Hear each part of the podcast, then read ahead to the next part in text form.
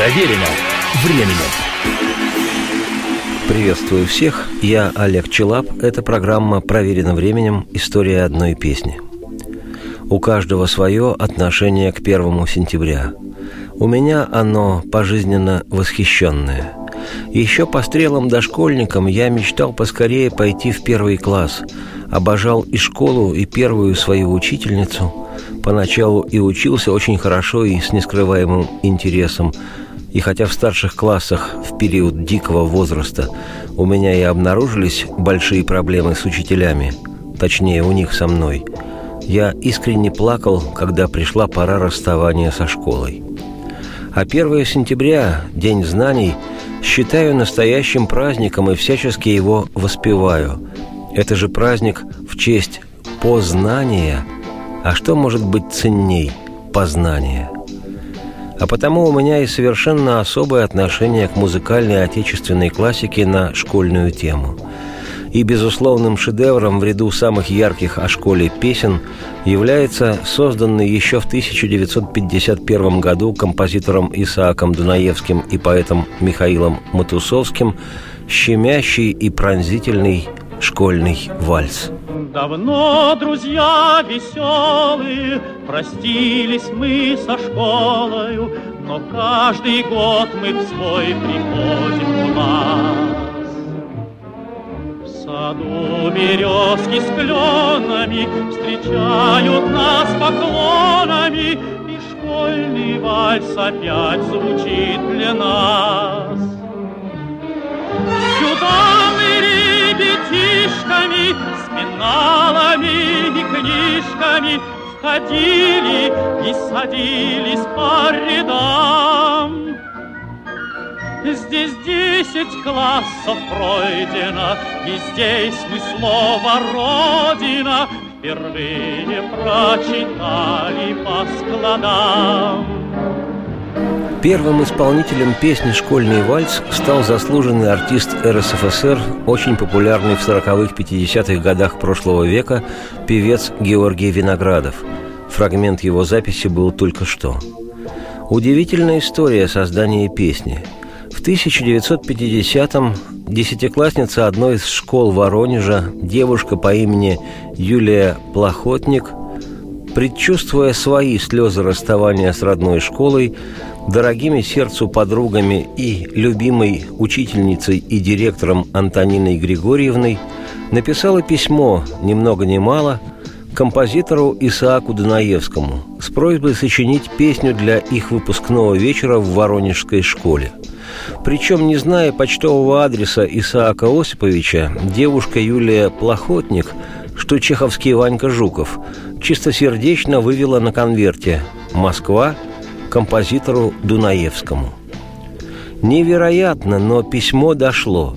Дунаевского знала вся страна, его музыка – символ советской, довоенной еще жизни – и можно лишь предположить, какими человеческими качествами обладал неизвестный никому почтальон, который в сторону восторженной воронежской девушки не покрутил пальцем у виска и не выбросил в корзину то письмо с точным адресом на деревню дедушки, а нашел возможность доставить его композитору Дунаевскому. Сегодня такое даже представить себе невозможно – но самое поразительное то, что композитор Дунаевский сразу же ответил девушке на ее послание.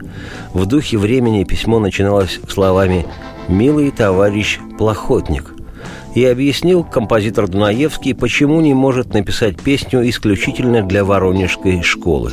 Цитирую. Песня должна воспевать общие, дорогие всем чувства и думы. Хорошая такая песня объединяет миллионы советских людей. И только к таким песням должны стремиться мы, композиторы и поэты. Надо написать такие песни для школы, чтобы они пелись и в Воронеже, и в Москве, и в Рязани, и на Сахалине – и надо обязательно, чтобы в каждой песне была своя Антонина Григорьевна, то есть тот прекрасный человек и педагог, воспоминания о котором уносишь с благодарностью из школы на всю свою жизнь. Я думаю, вы со мной согласитесь и простите мне мой принципиальный отказ исполнить вашу просьбу. Но она подтолкнет меня на работу над песней о выпускниках школы. И когда я буду работать над ней, я вспомню и вашу просьбу, и вашу любовь к школе и ее директору. И за эту творческую помощь я шлю вам мою заблаговременную благодарность. Цитате конец. Ну, мыслимо ли всеми почитаемый композитор и при жизни классик Дунаевский с непридуманным уважением пишет письмо неизвестной ему наивной дурехе из Воронежа, милому товарищу Плохотник, и подробно объясняя причину отказа, выражает за эту творческую помощь свою заблаговременную благодарность. Да просто в голове не умещается. Вот она, без всякой тухлой патетики – подлинная интеллигентность. Не чита нынешней медийно-попсовой пене, самовлюбленно именующей себя элитой.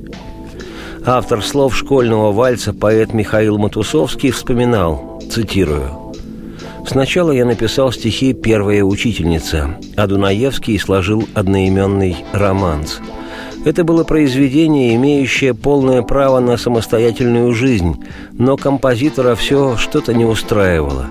И однажды он мне сказал, а может попробовать с другого конца? Достал коробку папирос «Казбек», на которой в уголке острым карандашом были написаны нотные строчки. Поставил коробку на пюпитр рояля и заиграл мелодию, которую теперь знают все.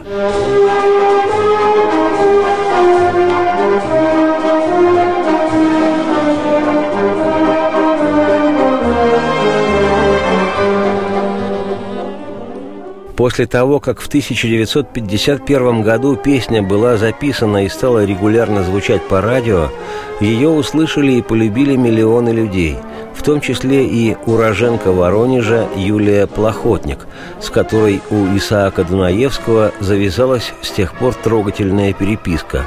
Со словами «Считаю своим долгом послать вам на память экземпляр вальса», композитор прислал девушке нотное издание песни – да и позже, так ни разу с Юлией и не встречавшись, Дунаевский посылал ей поздравительные открытки и телеграммы. Инициатору школьного вальса шлю мое дружеское поздравление. Ну, не роскошная ли история?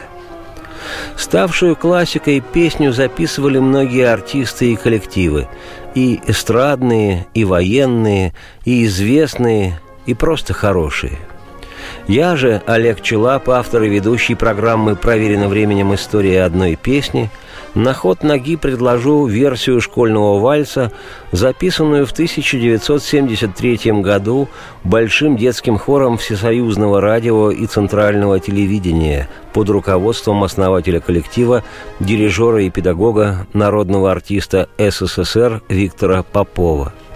Есть в хоровом прочтении этой песни что-то одухотворенно-поднебесное, от чего перехватывает дыхание, и ты через толщу лет различаешь свою школу как первооснову познания и вспоминаешь, и как впервые прочел по слогам слово «Родина», и учительницу первую свою, и друзей-одноклассников. И пусть с годами не выветриваются такие чувства в каждом, в ком они живы – Иначе попросту баранами станем. Особенно с такой элитой, как нынешняя. Радости всем вслух и солнце в окна, и.